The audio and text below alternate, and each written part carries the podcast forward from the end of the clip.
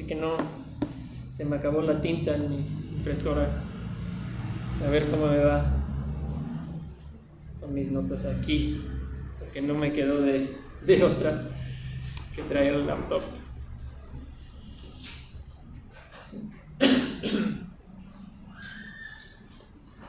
Bien, este, vamos a, antes de entrar en el estudio, eh, orar una vez más y vamos a pedir la ayuda del, Señor.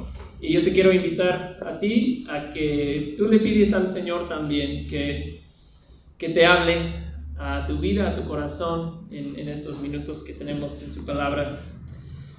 Padre, eh, gracias.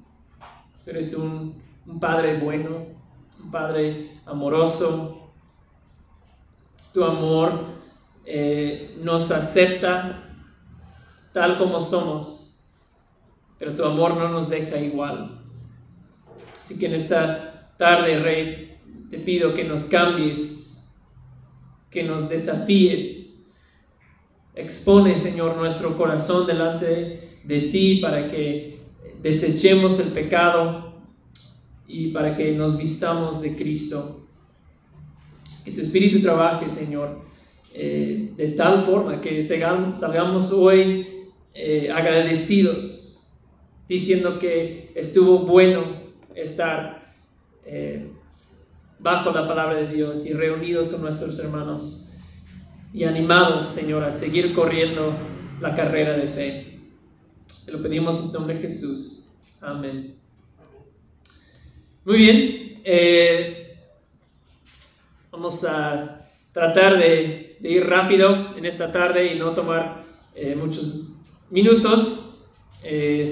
Pues quizás algunos pues, tienen algo de, sueño en esta tarde, después de un día largo de trabajo o día de eh, escuela.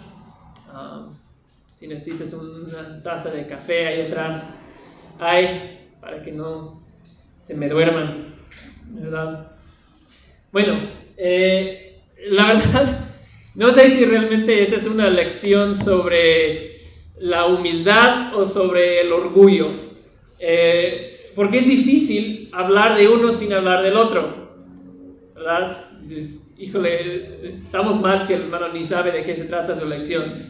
Eh, pero no, es que donde no hay humildad, pues hay orgullo. Y donde hay orgullo, no hay humildad y, viceversa. Entonces, para hablar de uno, pues casi casi tienes que contrastar con el otro para pues entenderlo bien. Entonces, eh, pues ese es, el título de la lección, como ven, peleando contra el orgullo. Entonces creo que el enfoque es el, orgullo, pero también eh, vamos a hablar de, la humildad, porque la, instrucción de Jesús es humíllense. Entonces, de eso se trata la, lección. Y, la realidad es que Jesús en esta lección nos va a pedir, nos va a enseñar a que peleemos contra el orgullo. Que peleemos contra, hacemos guerra contra el orgullo en nuestras vidas. Y te puedo decir una cosa, para animarnos de entrada, vamos a lidiar con el orgullo toda nuestra vida. No, nunca vamos a, llegar a un punto en que decimos, he conquistado, he superado el orgullo en mi vida, ¿verdad? Es, es algo que, que realmente es parte de nuestra naturaleza caída, es parte de la, la, fibra de nuestra naturaleza caída, um, el, el orgullo. ¿verdad? Y lo peligroso del orgullo en nuestras vidas, en la iglesia, es que muchas veces como que vuela bajo radar, no se detecta siempre fácilmente, ah, no es visible muchas veces ah, como otros pecados quizá. Y, y, también es que lo toleramos de cierta forma, el orgullo. A veces es como tan normal y, tan natural el orgullo que pues como que no le damos tanta importancia. lo toleramos de cierta forma y hasta es como uno de esos pecados aceptables, casi. Pero la Biblia nos dice que Dios odia el orgullo. Dios odia el orgullo, no lo tolera. Dios no tolera el orgullo. Dame la siguiente. Proverbios 8:13. ¿Lo ven ahí? El temor del Señor es aborrecer el mal, ¿el qué? El orgullo, la arrogancia y el mal camino. Santiago 4:6. Dios resiste a los que? Los soberbios, pero da gracia a los humildes. Interesante ese, ese versículo, Santiago. Dios resiste a los soberbios, pero da gracia a los humildes. ¿Alguna vez has intentado como acercarte a una persona y pues lo quieres conocer, ¿verdad? De esa persona. Entonces intentas acercarte a esa persona eh, y, te acercas y se mueve la persona, se, aleja un, poco de ti y, o te ve como que yendo en su dirección de, de, alcanzar a esa persona y de repente empieza a hablar con otra persona. O te ve de cerca y como que te ignora cuando, cuando te ve así de cerca. Y, es como incómodo y ¿qué, qué, qué, trae esa persona conmigo? ¿Por qué me resiste? Bueno, es así que Dios nos trata eh, si tenemos orgullo. Así trata Dios a la persona orgullosa. Dios te resiste, ¿no? No te puede bendecir, no, no puede tener intimidad contigo si hay orgullo en tu vida, en ese estado, en esa condición de orgullo, dice que Dios te resiste. Interesante. Dame la siguiente. Isaías 66, 2. Dice, todo esto lo hizo mi mano y así todas estas cosas llegaron a ser, declara el Señor. Pero a este, ¿qué va a hacer Dios?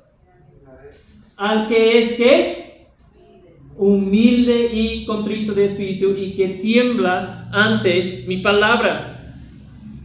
Dios dice, ah, voy a mirar a este, el que es humilde y contrito de espíritu, que tiembla ante mi palabra. O sea, ¿qué, es lo que atrae el, el ojo de Dios?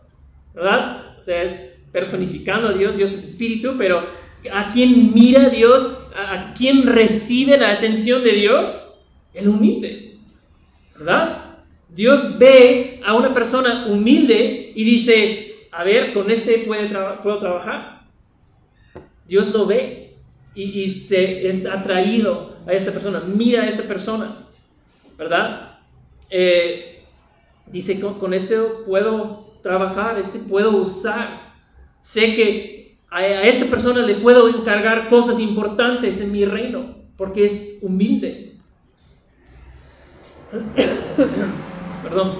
Eh, vuelve, vuelve a Santiago. Un segundo. Ahí está. ¿Qué dice la segunda parte del, del versículo?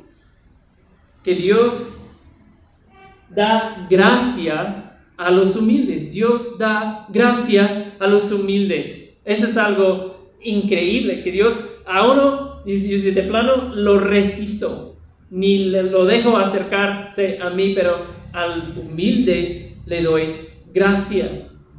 Eso es interesante. ¿Quieres la gracia de Dios en tu vida? Estoy seguro que, que sí, lo, lo quieres. Todos queremos la gracia de Dios en nuestras vidas.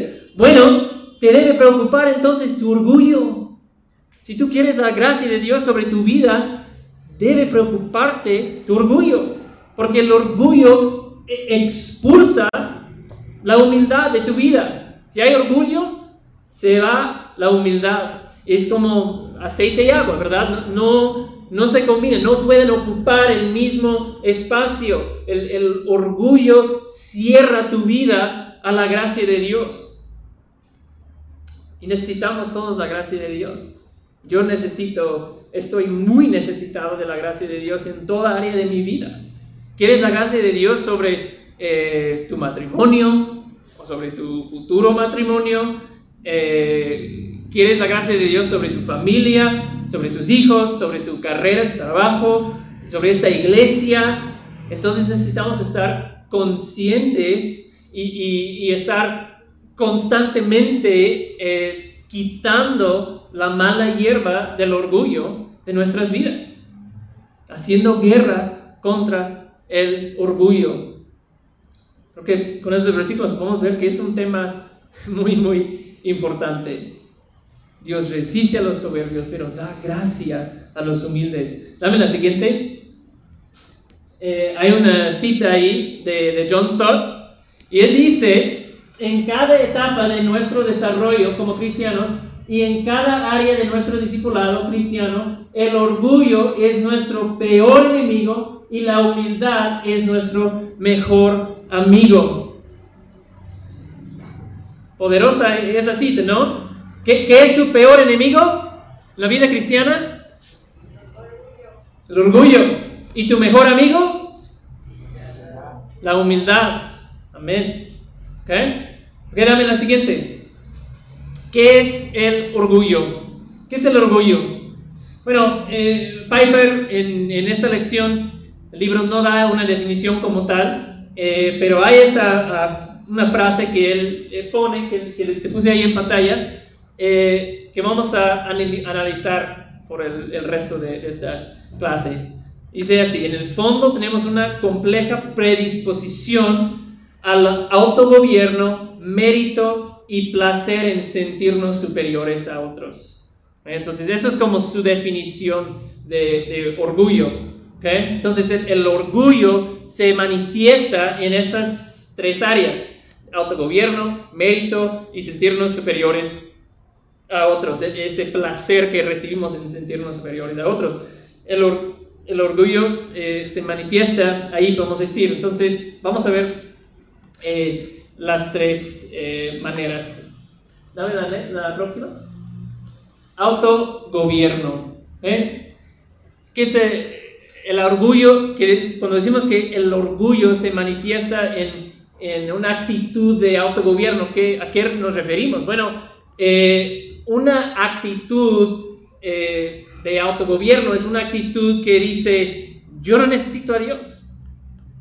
Yo no necesito a Dios. Yo no tengo que depender de un Dios allá en el cielo que no puedo ver. Yo, yo soy inteligente. Yo soy capaz de, vivir la vida, de tomar decisiones, de, de hacer todo bien sin Dios. Autogobierno. Yo puedo solito. E, esto es orgullo. Recuerden eh, lo que dijo el, diablo. Eh, bueno, la mayoría piensan que, se refiere a, lo que dijo eh, Satanás cuando cayó del cielo. Algunos dicen que no.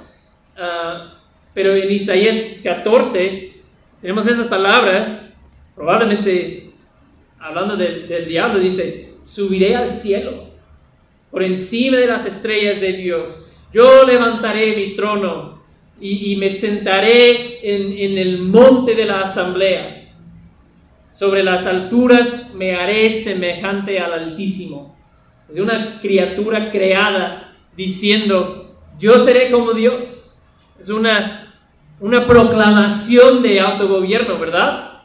Ese es el, primer pecado. El, el primer pecado ocurre como consecuencia de orgullo, de, un deseo de autogobierno, de querer autogobernar.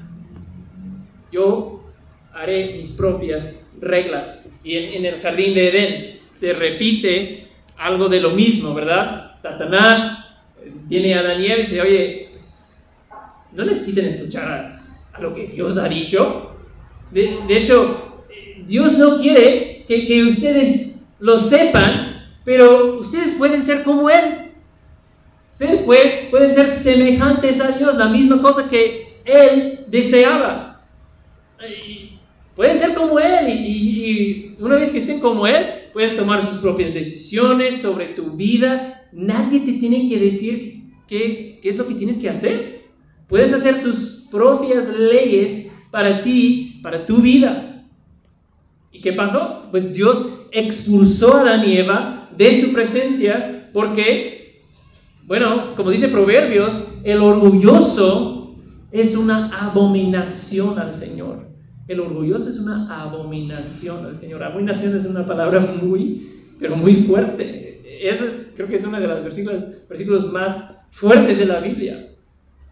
El orgullo. Entonces, cuando entró ese orgullo, Dios los expulsa. Ya, ya no puede estar en, su presencia Adán y Eva, porque eh, Dios no puede convivir con, orgullo, es una abominación para Él. Pero nosotros, a, diferencia de Satanás, a diferencia de Adán y Eva, debemos responder a Dios como, como dice Pedro. ¿Qué dijo Pedro? ¿Ven ahí? Humíllense bajo la poderosa mano de Dios para que Él los exalte a su debido tiempo. Humíllense bajo la mano de Dios. ¿Lo ves ahí? La, humildad, hermanos, empieza con someterse a Dios. Así empieza la humildad. La humildad empieza con someterse a Dios, ponernos bajo su autoridad, dejar que tu, su palabra sea mi ley.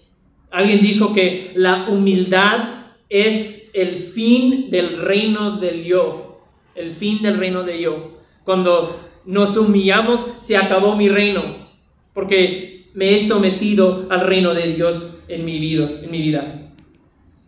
La humildad es el fin del reino del yo. El orgulloso que dice, el orgulloso dice, yo mando aquí. El humilde dice, Dios manda aquí. ¿Verdad? ¿Qué es nuestra, nuestra actitud? ¿Qué decimos nosotros? ¿Yo mando en mi vida o Dios manda en mi vida? Porque, como dice Pedro, solo los que se han humillado delante de Dios y, se han puesto bajo la autoridad de Dios serán exaltados. O sea, solo ellos recibirán el ser hijo de Dios. Solo ellos recibirán la vida eterna. Ese es el orgullo. Nos hace eh, querer hacer las cosas a nuestra manera, de autogobernar. Pero Jesús, como siempre Jesús es el ejemplo, ¿verdad? Jesús nos da otro ejemplo que dijo eh, Jesús en Getsemaní, orando.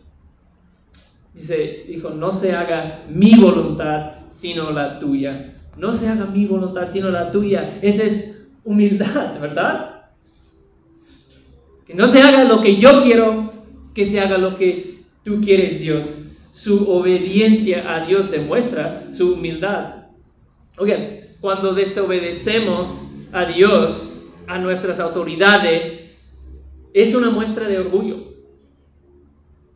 cuando desobedecemos a Dios, es una muestra de orgullo, porque pues estamos diciendo, diciendo que, que nos creemos mucho, ¿verdad? Dios dice esto, pero yo tengo ideas mejores. Eso es orgullo. Desobedecemos.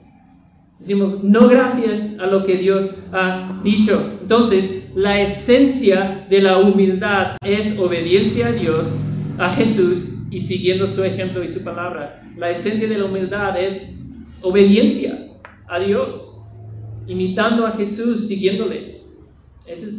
ahí empieza la humildad, poniéndose bajo la poderosa mano de Dios, sometiéndome a su autoridad. ¿Qué dice el, siguiente versículo? Delante de la destrucción va qué? Como que no los escucho el orgullo y delante de la caída la arrogancia de espíritu. ¿Recuerdan el, rey Nabucodonosor? Es un trabalenguas. Nabucodonosor, creo que me salió. Creo que, eh, ¿recuerden qué pasó en, su vida? Eh, él había visto a, los tres eh, israelitas que, que el ¿cómo se llama? El horno de, fuego, todo eso. Y después, después de ver todo esto, se exalta a sí mismo. Dijo, no es esto, estaba creo que dice caminando en su palacio, viendo la ciudad y, su reino y dice, no es esto el gran Babilonia que yo he hecho con mi poder y con mi fuerza para mi gloria. Se exaltó y vino su caída, vino su destrucción. Entonces Dios le mandó una locura, pero una buena, y, acabó este, caminando de cuatro patas y comiendo pasto eh, con los vacas por cuatro años, creo, siete años. ¿Verdad? Delante de la destrucción va el orgullo y delante de la caída la arrogancia de espíritu. Orgullo es cuando rechazamos o, ignoramos la voluntad de Dios y ponemos nuestra voluntad en el trono de nuestra vida. El orgullo es cuando rechazamos la voluntad de Dios, lo que Dios dice, y en vez de someterme a eso, yo pongo mi propia voluntad en el trono de mi vida. Eso es orgullo. Y cuando esto ocurra en tu vida, en camino directo hacia tu vida, viene destrucción, viene una caída. Dice Proverbios. Quédame en la siguiente. Mérito.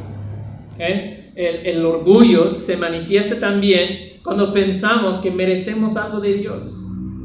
Cuando pensamos que Dios nos debe algo, ¿no? Eh, creo que no es exageración, quizás sí, pero pensamos que somos muy importantes. En el fondo lo pensamos, que, que, yo soy importante, Dios me necesita, Dios debe sentirse muy afortunado de contar conmigo. ¿No? Volteamos a ver ciertas, ciertos hermanos en la iglesia y como que entre dientes le decimos a Dios, pues esa gente, no, pues como que les falta mucho para que sean los cristianos que deberían ser, pero por lo menos me tienes a mí, o sea, qué bueno Dios que, cuentas conmigo.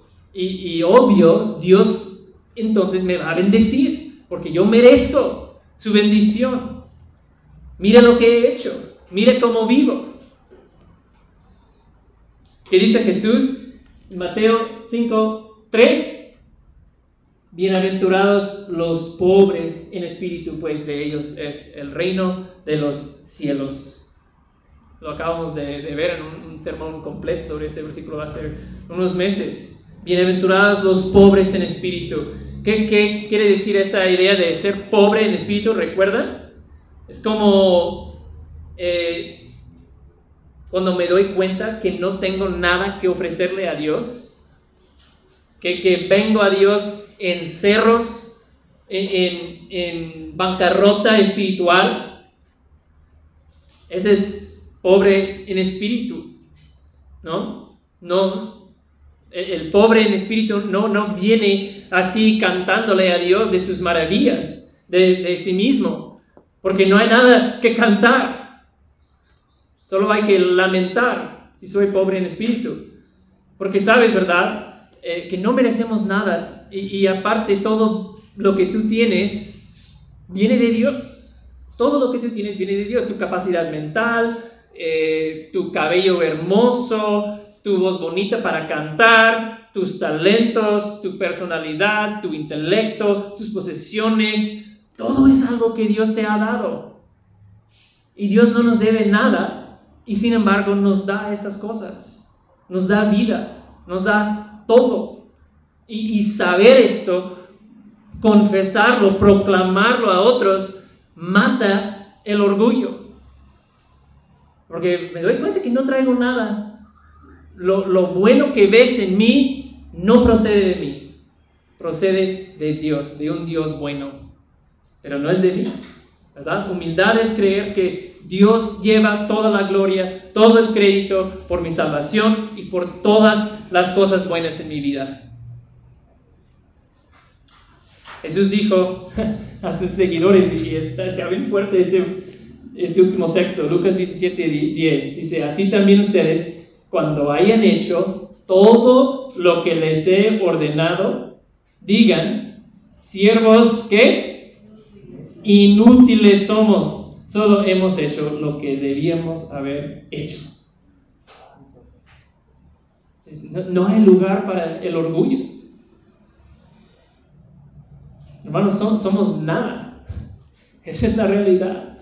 Pero servimos a un Dios grande, un Dios que es merecedor de, de todo el honor y toda la gloria y, necesitamos recordar esa realidad todos los días. Yo soy nada, pero sirvo y pertenezco a un Dios muy grande y muy merecedor de toda la gloria y todo el honor. Eso, esa es una verdad, eh, mata orgullo, ¿verdad? Si lo puedes eh, imprimir en tu corazón, en tu mente, y, vivir a la luz de esa realidad, de esa verdad, es, mata el orgullo. Yo no traigo nada. Todo viene de Dios. Ok. Vamos a darle al último. Eh, sentirnos superiores a otros. El orgullo se manifiesta en, ese placer que tenemos de sentirnos superiores a otros o, más importante que otros. ¿eh?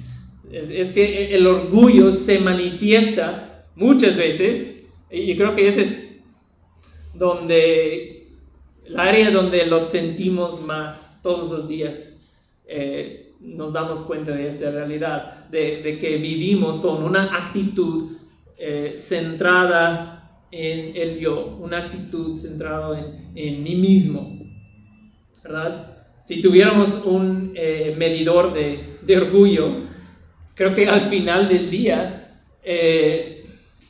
daría un reporte a cada uno de nosotros si, es que nos diera un reporte a cada uno de nosotros del tiempo eh, que tú pasaste pensando en ti mismo, creo que nos asustaría, ¿verdad? Nos asustaría, porque constantemente estamos pensando en nosotros mismos. ¿Cómo me veo? ¿Cómo me siento? ¿Qué es lo que quiero? ¿Qué voy a hacer después? Eh, estoy un poco aburrido, no me gusta mi trabajo, eh, estoy pensando en qué piensa esta persona de mí, eh, por qué a mí me pasa esto, quisiera ser como ella, centrados en nosotros mismos constantemente. ¿Verdad? Se, manifiesta en, en nuestras cuentas de Facebook a veces. Como seres humanos queremos tener una reputación, una buena reputación, ¿verdad?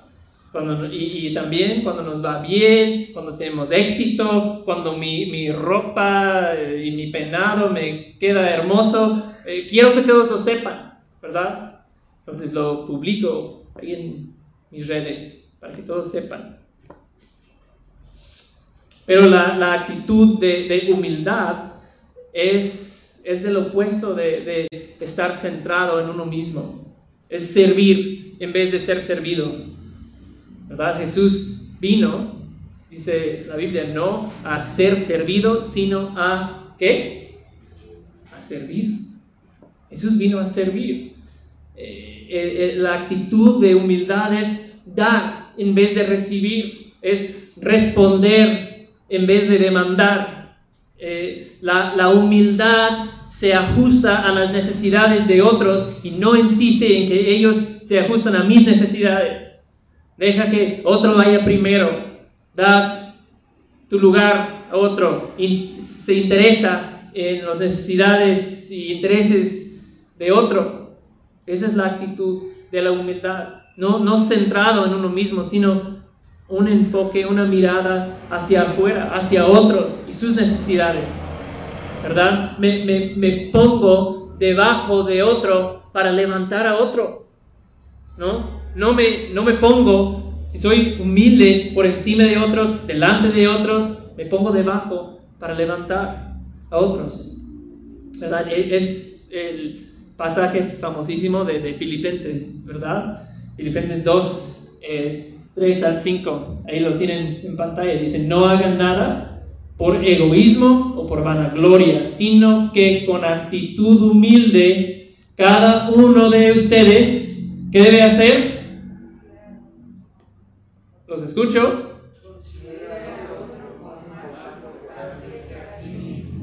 No buscando uno sus propios intereses, sino más bien los intereses de quién?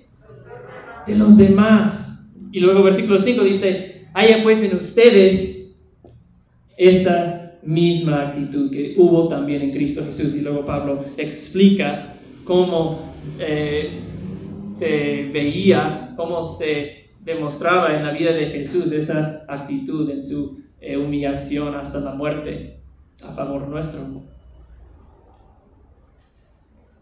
Con actitud humilde, cada uno de ustedes considere al otro como más importante que a sí mismo, no buscando sus uno sus propios intereses, sino más bien los intereses de los demás. Eso es completamente opuesto a, cómo el mundo piensa.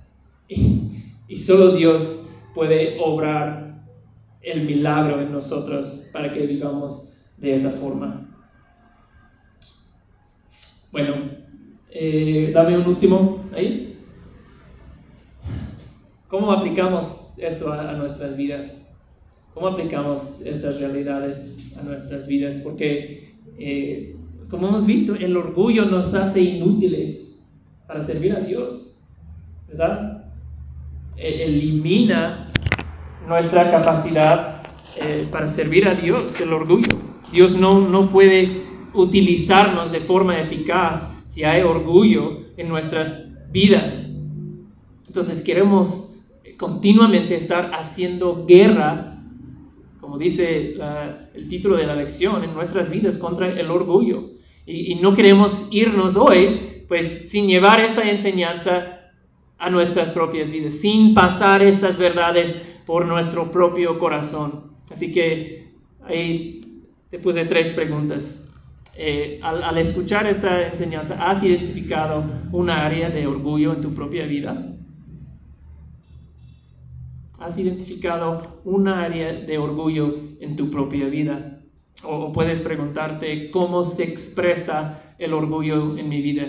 ¿Qué, qué son acciones o palabras o cosas que, que yo hago regularmente que son expresiones de orgullo en mi vida? Y la última, ¿cómo vas a trabajar en tu propio orgullo? Una vez que hayas identificado esa área, ¿qué vas a hacer al respecto? ¿Verdad? Dios, Dios quiere que, tomemos acción para hacer morir el pecado en nuestras vidas y eso requiere un esfuerzo de nuestra parte, requiere un plan, ¿verdad? ¿Qué, qué voy a hacer cuando siento ese deseo de ir primero, cuando siento ese deseo de levantar mi voz para que todos me escuchen a mí, o lo que sea en tu vida, cómo vas a trabajar en tu propio orgullo. Así que eh, eh, creo que es bueno que tomemos un minuto delante de Dios para reflexionar eh, dónde es que Dios quiere trabajar en mi propia vida. Y les dejo con esto.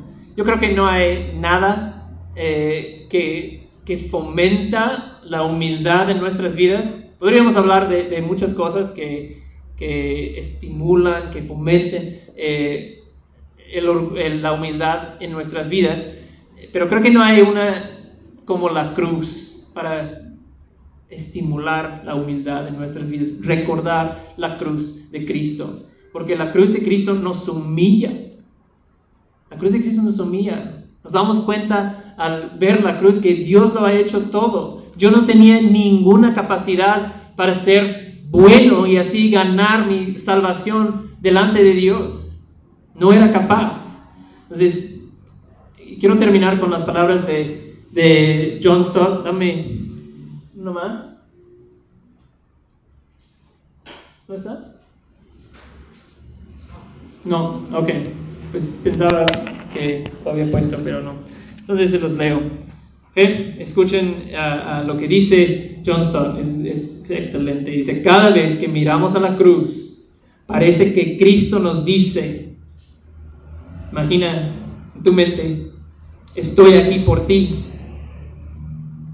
Es tu pecado lo que estoy cargando. Es tu maldición la que estoy sufriendo. Tu deuda la que estoy pagando. Tu muerte estoy muriendo. Nada en la historia o en el universo nos reduce al tamaño correcto como la cruz. Todos tenemos opiniones infladas sobre nosotros mismos, especialmente en cuanto a, la justicia propia hasta que hayamos visitado un lugar llamado Calvario.